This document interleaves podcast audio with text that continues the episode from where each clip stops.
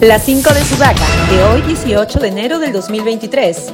El general PNP Víctor Sanabria, jefe de la región Policía Lima, informó que el número de efectivos en la capital se incrementará notablemente a fin de evitar cualquier tipo de desmanes durante las protestas que se desarrollarán en la ciudad capital. La fiscal de la Nación, Patricia Benavides, indicó que nuestro país atraviesa momentos muy difíciles en los que la propia convivencia está en peligro y señaló que el Ministerio Público que dirige cumplirá su misión de investigar y de denunciar a todo aquel que se exceda o cometa algún tipo de violencia contra personas o bienes en los días de movilizaciones. Entre tanto, con los rostros cubiertos con pañuelos y con pasamontañas, alumnos de la Universidad Nacional Mayor de San Marcos tomaron una parte de la sede universitaria para mostrar su solidaridad con los manifestantes que se movilizan en diferentes partes del país contra la presidenta Dina Boluarte.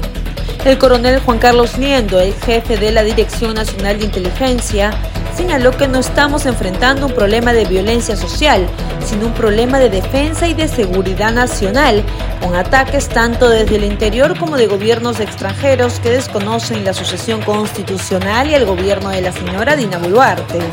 Finalmente, la religiosa francesa Sor André, reconocida desde abril pasado como la persona de mayor edad del mundo, falleció la madrugada del martes en una residencia para ancianos de Toulon, al sur de Francia. Según sus allegados, la monja no escondía su deseo de morir pronto para ir al encuentro del Señor. Sudaca, Perú. Buen periodismo.